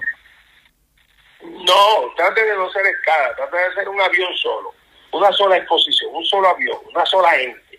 En vez de 300 personas que usted está expuesto, si va en dos aviones, estás expuesto a 600 personas. Eso es matemática sencilla. Eso es common sense, sentido común. Y segundo, en el avión, si no puede viajar en primera clase, porque es carísimo, pues entonces, pues ma- mantenga entonces una distancia entre, entre por lo menos de un asiento con otra persona, eh, y si puede y tiene accesible, eh, mascarillas N95 le va a proteger más que una mascarilla normal. Yo, si yo no estoy viajando, pero si fuera a viajar, yo me pongo una N95 este, durante, durante el avión, porque sé que me estoy protegiendo yo más eh, que una, que una mascarilla de tela o una mascarilla quirúrgica. Si no tengo acceso Este- a una N95, una quirúrgica, ¿en qué tiempo me la debo cambiar? Yo, yo creo que si entonces si no tienes acceso a una 95, ponte, ponte una, ponte doble mascarilla, ponte una quirúrgica, ponte la de tela encima, ponte dos quirúrgicas, ponte doble mascarilla, que entiendo que la protección es mayor hacia ti. Si puedes respirar, ¿verdad? Si no puedes respirar, este, pues nada, este, pero si puedes respirar, sí. Entonces lo otro, pues en el avión, usar algún tipo de protección en los ojos, ya sea, este, bueno si los usa, ya sea este, gafas de estas plásticas que venden, o ya sea un, un chip. Eh, eh, lo, lo- acuérdense que los face shield no, no trabajan solos. Los face shield es otro, otra protección. A mí me gustan los, los face shield por dos razones. Primero, que es otra protección. Y segundo, que si tú usas la mascarilla y el face shield, el face shield evita que usted se toque la cara con las manos. A veces uno no lo puede hacer y no lo hace inconscientemente. Le pica un ojo, enseguida va con la mano a arrancarse el ojo. Eso es suficiente para contagiarse. Pero acaba de decir algo clave. si se va a tropezar con el face shield cuando lleve la cara, la, la- la cara. Acaba de decir algo, algo clave. He visto mucho el que porque yo uso un face shield, yo no tengo que usar una mascarilla. No, no, no, es un error. El, el aire entra por debajo del face shield. Eh, eh, no, el face shield no, no, este, no, no funciona para, para el virus. No funciona para evitar, a menos que alguien te escupa o te estornude o te, tosa frente tuyo, por, por supuesto es una barrera. Pero entonces ese aire, como expliqué ahorita, ese aire está contaminado con el virus y entra por debajo del shield, te lo vas, a- te lo vas, te lo vas a respirar igual. Así que la mascarilla hay que usarla un buen shield.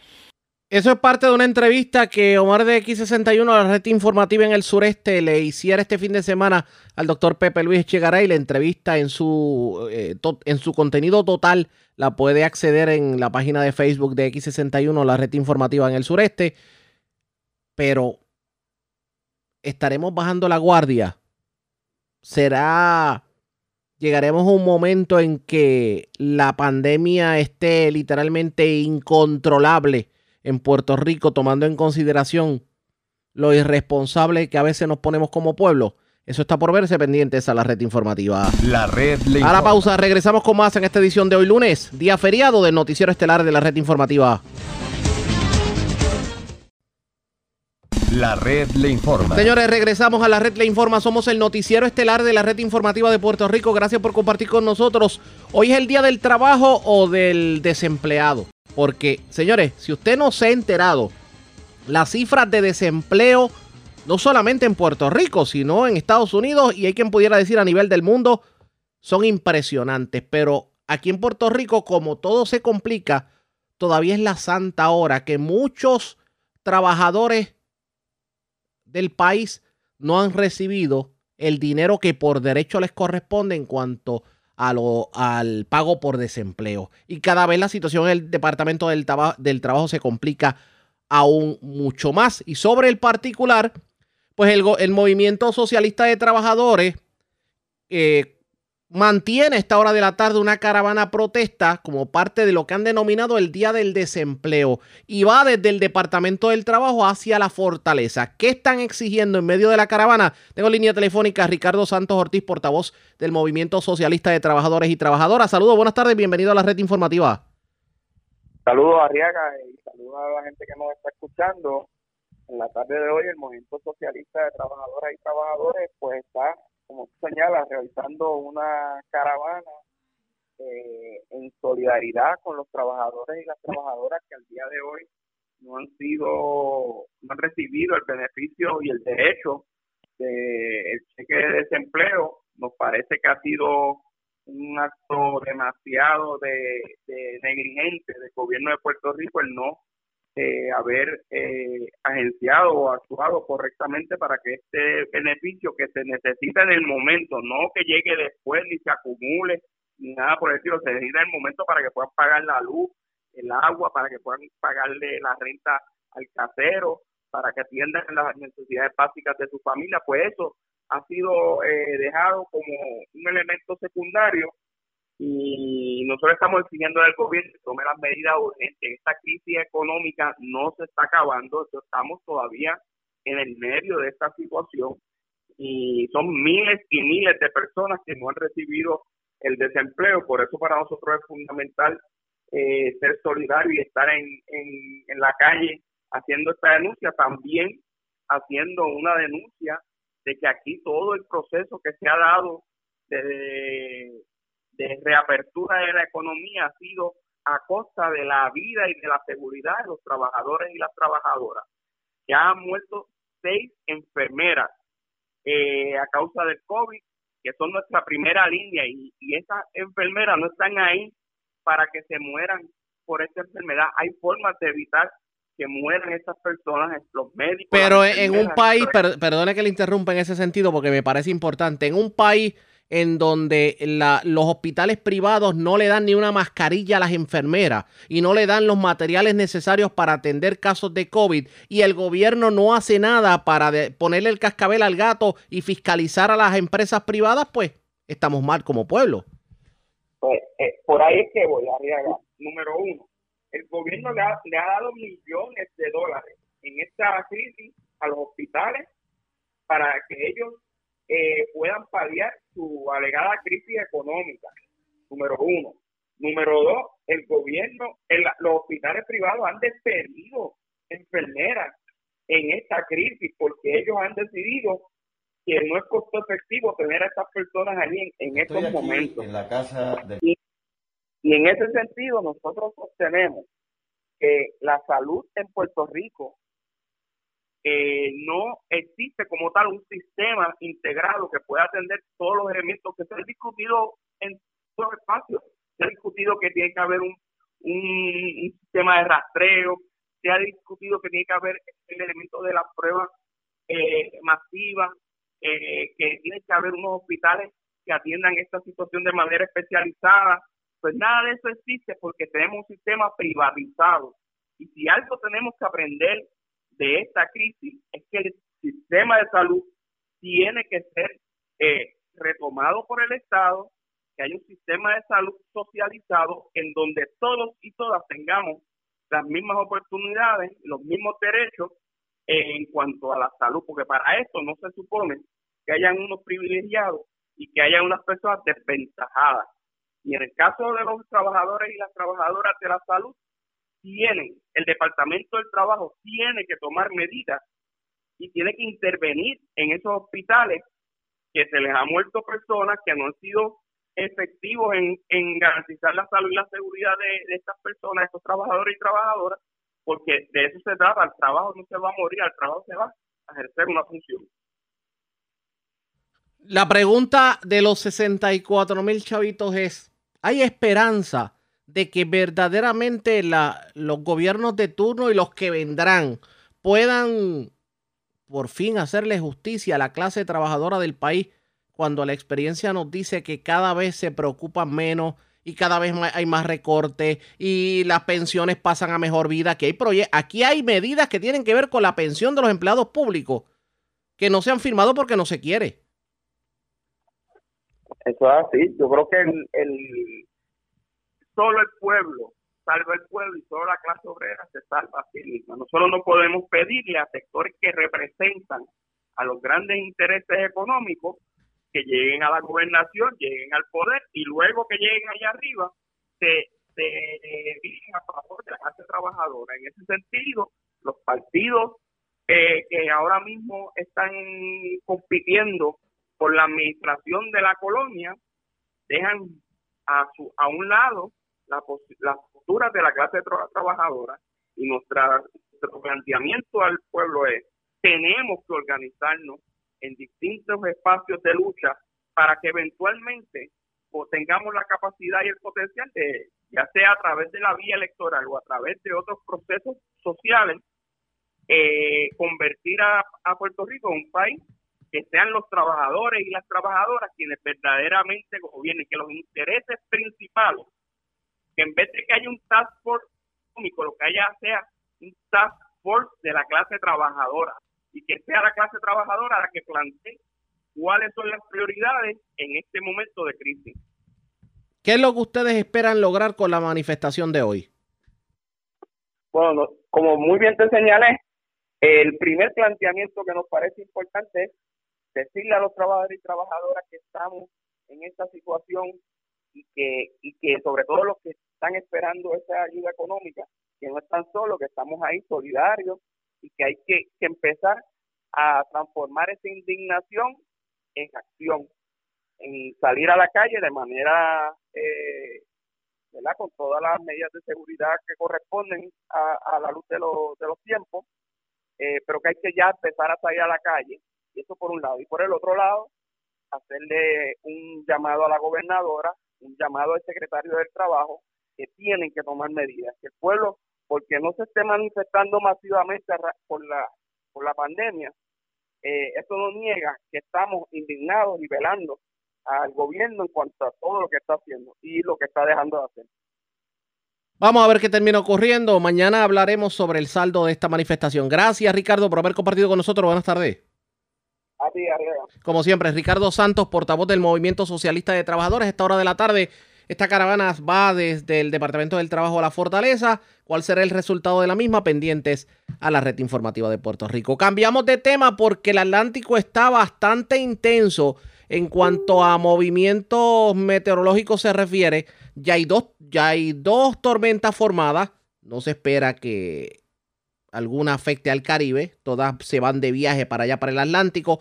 Sí se está pendiente a, un, a una onda tropical que está saliendo en estos momentos de África. Voy al Servicio Nacional de Meteorología y obviamente sobre el particular diálogo con la meteoróloga Leanne Inglés del Servicio Nacional de Meteorología. Saludos, buenas tardes, bienvenida a la red informativa.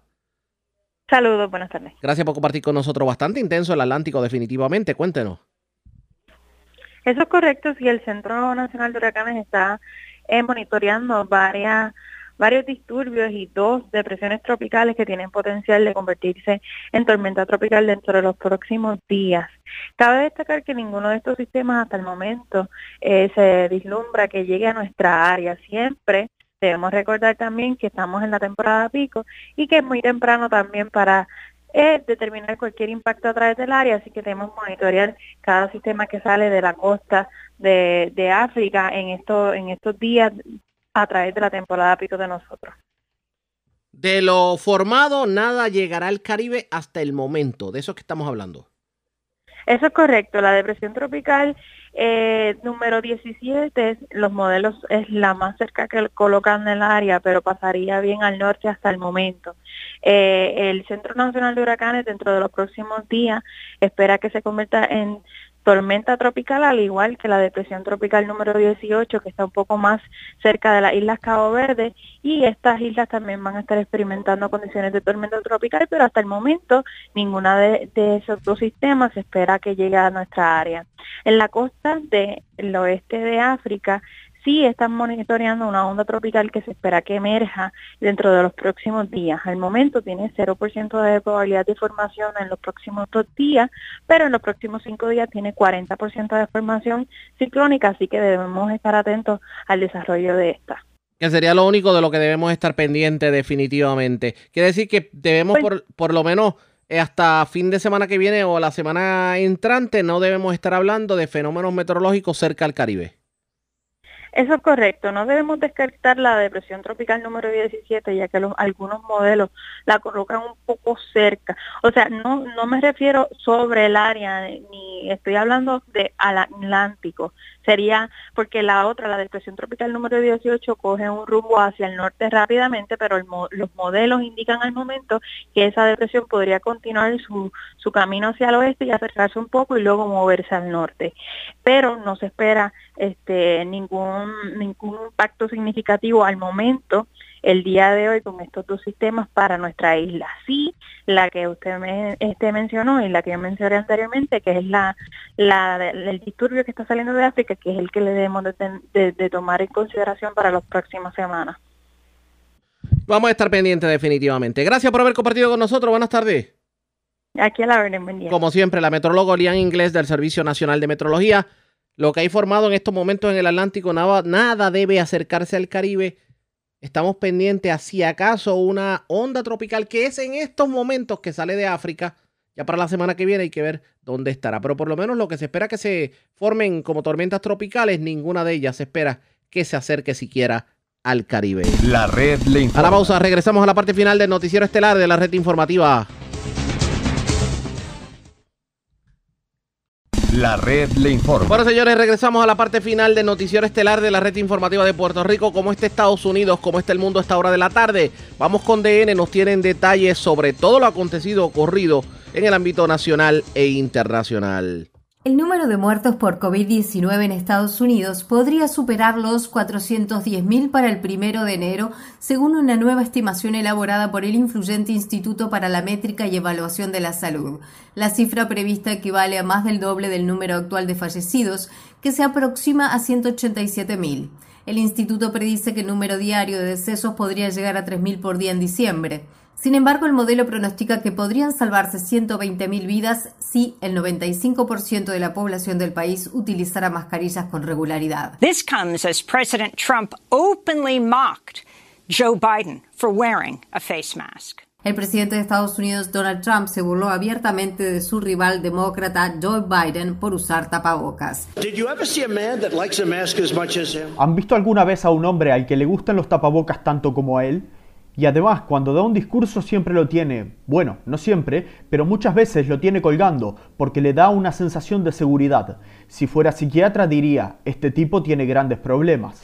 President Trump made the remark during a packed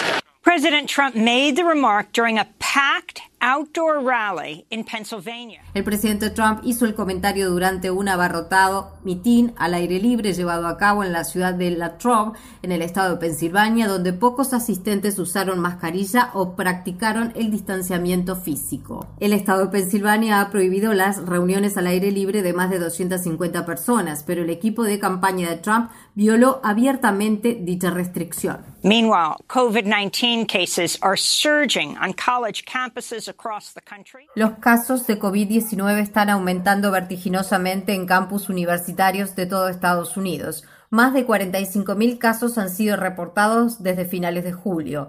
La Universidad Estatal de Nueva York, en Oneonta, ha cancelado las clases presenciales por el resto del semestre después de que casi 400 estudiantes dieran positivo por coronavirus. La Universidad de Illinois, en Urbana-Champaign, anunció una considerable disminución en las actividades presenciales por dos semanas después de que más de 700 estudiantes resultaran contagiados. The global death toll from COVID-19 is approaching 870,000. El número de muertos por COVID-19 a nivel mundial es cercano a 870.000. El jueves Brasil se convirtió en el segundo país en superar los 4 millones de casos. Mientras tanto, India reportó casi 84.000 nuevos casos el jueves, el recuento diario más alto registrado desde que comenzó la pandemia. Esto se produce al tiempo que Amnistía Internacional informa que más de 7.000 trabajadores de la salud han muerto a causa de la COVID-19, entre ellos más de 1.300 en México y casi 1.100 en Estados Unidos. En otras noticias sobre salud, la Organización de las Naciones Unidas advierte que la brecha de pobreza entre mujeres y hombres es cada vez mayor.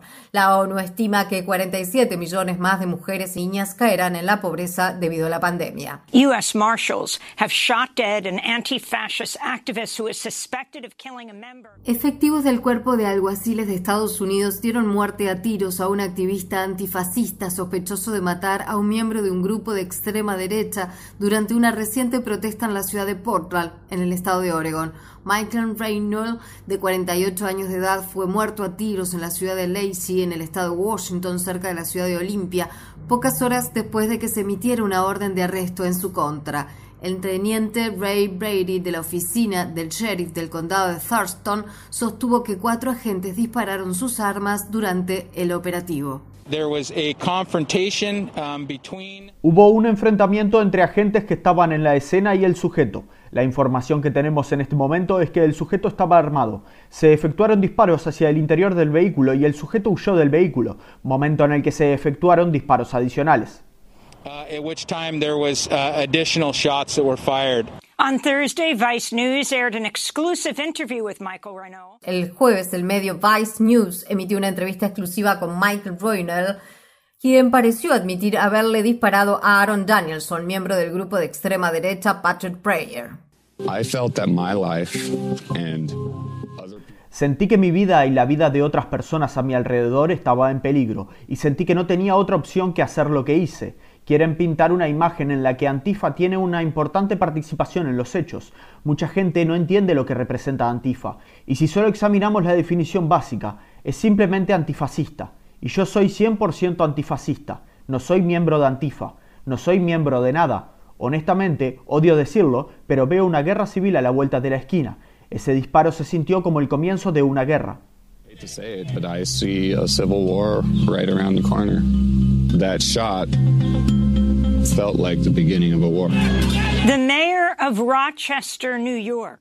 La alcaldesa de la ciudad de Rochester, en Nueva York, suspendió a siete policías involucrados en la muerte por asfixia de un hombre negro llamado Daniel Prude en marzo. La decisión se tomó un día después de que la familia del hombre publicara un impactante video de su muerte. Prude falleció por asfixia después de que los policías lo esposaran, lo encapucharan y luego apretaran su rostro contra el suelo helado durante dos minutos, apoyándole la rodilla en la espalda para inmovilizarlo. Prude estaba desnudo y desarmado. La alcaldesa de Rochester, Lovely Ann Warren, se disculpó con la familia de Prude. Mr. Daniel Prude. Nuestro departamento de policía, nuestro sistema de salud mental y nuestra sociedad le fallaron al señor Daniel Prude y yo le fallé. Society, and he was failed by me. Daniel Prude's daughter, Tashira Prude, appeared on CNN Thursday. La hija de Daniel Prude, Tashira Prude, habló para la cadena de noticias CNN el jueves y pidió que los policías fueran despedidos y acusados de asesinato. I would like to see them be fired. Me gustaría saber que fueron despedidos y acusados de asesinato. Hay imágenes de video de estas personas asfixiando a mi padre. Mi padre fue asesinado por estos policías. No hay ninguna razón por la que deberían estar suspendidos con paga, ser arrestados y juzgados como los asesinos que son. Washington, D.C. Mayor Muriel Bowser Thursday, one day after police shot dead Dion. Un grupo de manifestantes se reunió el jueves frente a la casa de la alcaldesa de Washington D.C. Muriel Bowser, un día después de que la policía matara a tiros a Dion Kay, un adolescente negro de 18 años de edad. El Departamento de Policía Metropolitano ha publicado un video de una cámara corporal que muestra que Kay tenía un arma pero que la arrojó antes de que un agente le disparara. Mónica Hopkins, de la Unión Estadounidense por la Libertad de Civiles del Distrito de Columbia, criticó la respuesta de la policía. Hopkins sostuvo, el trágico tiroteo y la muerte de Dion Kay, de 18 años, es el resultado lógico de una política que no solo enfrenta la violencia con la violencia, sino que en realidad la intensifica e incita especialmente en nuestras comunidades negras. On Thursday, Democratic presidential nominee Joe Biden visited Kenosha, Wisconsin. El jueves, el candidato demócrata a la presidencia de Estados Unidos, Joe Biden, visitó la ciudad de Kenosha, en el estado de Wisconsin, para reunirse con la familia de Jacob Blake, un hombre negro que quedó paralizado tras recibir siete disparos por la espalda por parte de la policía. Biden también habló por teléfono con Jacob Blake, que permaneció hospitalizado. As I got off the airplane, had an opportunity to spend some time. Cuando me bajé del avión tuve la oportunidad de hablar un rato con Jacob por teléfono. Está fuera de la unidad de cuidados intensivos. Hablamos durante unos 15 minutos. Habló de cómo no se iba a dar por vencido, independientemente de que vuelva a caminar o no. How, whether he walked again or not, he was not going to give up. Biden's visit came two days after President Trump traveled to Kenosha, Wisconsin. La visita de Biden se produjo dos días después de que el presidente Donald Trump viajara a Kenosha, pero no mencionara ni una sola vez el nombre de Jacob Blake. In economic news, another 880,000 people applied for state unemployment benefits last week. En noticias económicas sobre Estados Unidos, otras 880.000 personas solicitaron prestaciones estatales por desempleo la semana pasada, mientras continúa la crisis económica en el país. A mediados de agosto, unas 29 millones de personas estaban cobrando algún tipo de seguro de desempleo. Noticias relacionadas, trabajadores del Aeropuerto Internacional de Los Ángeles realizaron el jueves un simulacro de muerte como forma de protesta para pedir que las prestaciones de salud se extiendan a los trabajadores despedidos del aeropuerto. Esto es lo que dijo María Hernández, una dirigente del local 11 del sindicato Unite Here. So we did a die-in protest here today with the Hicimos un simulacro de muerte como protesta hoy aquí con decenas de trabajadores de los puntos de servicio del aeropuerto de Los Ángeles, porque estamos solicitando al aeropuerto y al agua, que es el organismo que opera el aeropuerto, que ayuden a extender la cobertura para miles de trabajadores que han sido despedidos a causa de la COVID-19. thousands of workers that have been laid off due to COVID-19. Election officials across the country are criticizing. Funcionarios electorales de todo Estados Unidos critican al presidente Trump por seguir animando a sus partidarios a votar dos veces en las próximas elecciones, una por correo y otra en persona, para poner a prueba el sistema. La fiscal general del estado de Massachusetts, Maura Healy, tuiteó, es ilegal votar dos veces. También es fácil que te atrapen. Es como pagar los impuestos con dinero del juego Monopolio. Sin embargo, el fiscal general William Barr se negó a criticar los comentarios del presidente durante una entrevista con el periodista Walt Bitzer en la cadena de noticias CNN. He's trying to make the point that uh, El presidente está tratando de dejar en claro que la capacidad de controlar este sistema no es buena, y si fuera tan buena, si uno intentara votar por segunda vez, se advertiría que usted ya votó en persona y habría... That, that would be illegal if they did that. If somebody mailed in a ballot. Eso sería ilegal si alguien lo hiciera. Si alguien enviara una papeleta de votación por correo y luego se presentara a votar en persona, eso sería ilegal. I don't know what the law in the particular state says. No sé lo que dice la ley en el estado en particular.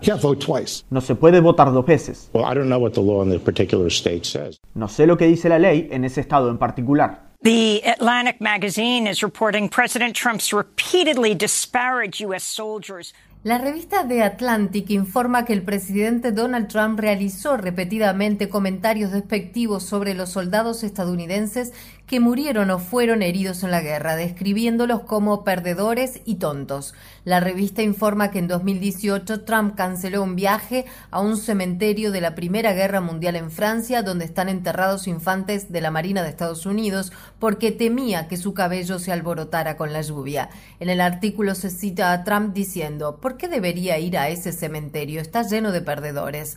Trump también se opuso a la inclusión de veteranos heridos en un desfile propuesto para 2018, diciendo nadie quiere ver eso. El presidente Trump desestimó el informe de The Atlantic calificándolo de noticia falsa. In Portugal, six young people have filed an unprecedented lawsuit in the European Court of Human Rights. En Portugal, seis jóvenes presentaron una demanda sin precedentes en el Tribunal Europeo de Derechos Humanos contra 33 países por no emprender acciones adecuadas para combatir la crisis climática. La demanda argumenta que países de la Unión Europea, así como Noruega, Rusia, Suiza, Turquía, Ucrania y el Reino Unido, han impulsado políticas climáticas que son demasiado débiles para alcanzar los objetivos del Acuerdo de París. Al menos una persona murió después de que un petrolero frente a la costa de Sri Lanka se incendiara el jueves. El petrolero transportaba más de 2 millones de barriles de petróleo crudo de Kuwait a la India. La persona fallecida era un tripulante filipino. No está claro cuánto petróleo se ha derramado en el océano.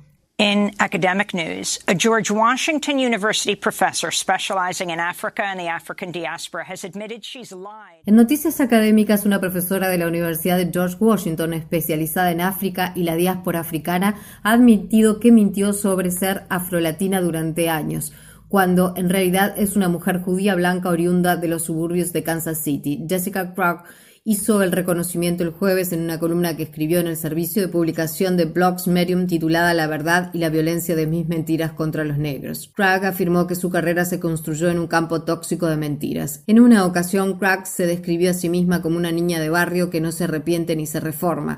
También fue activista en New York y recientemente testificó por video ante el Consejo Municipal de esa ciudad. La red le informa. Bueno, señores, enganchamos los guantes. Regresamos mañana martes a la hora acostumbrada, cuando nuevamente a través de Cumbre de Éxitos 1530, de X61, de Radio Grito, de Red 93, de Top 98 y de Restauración 107, la vamos a llevar a ustedes.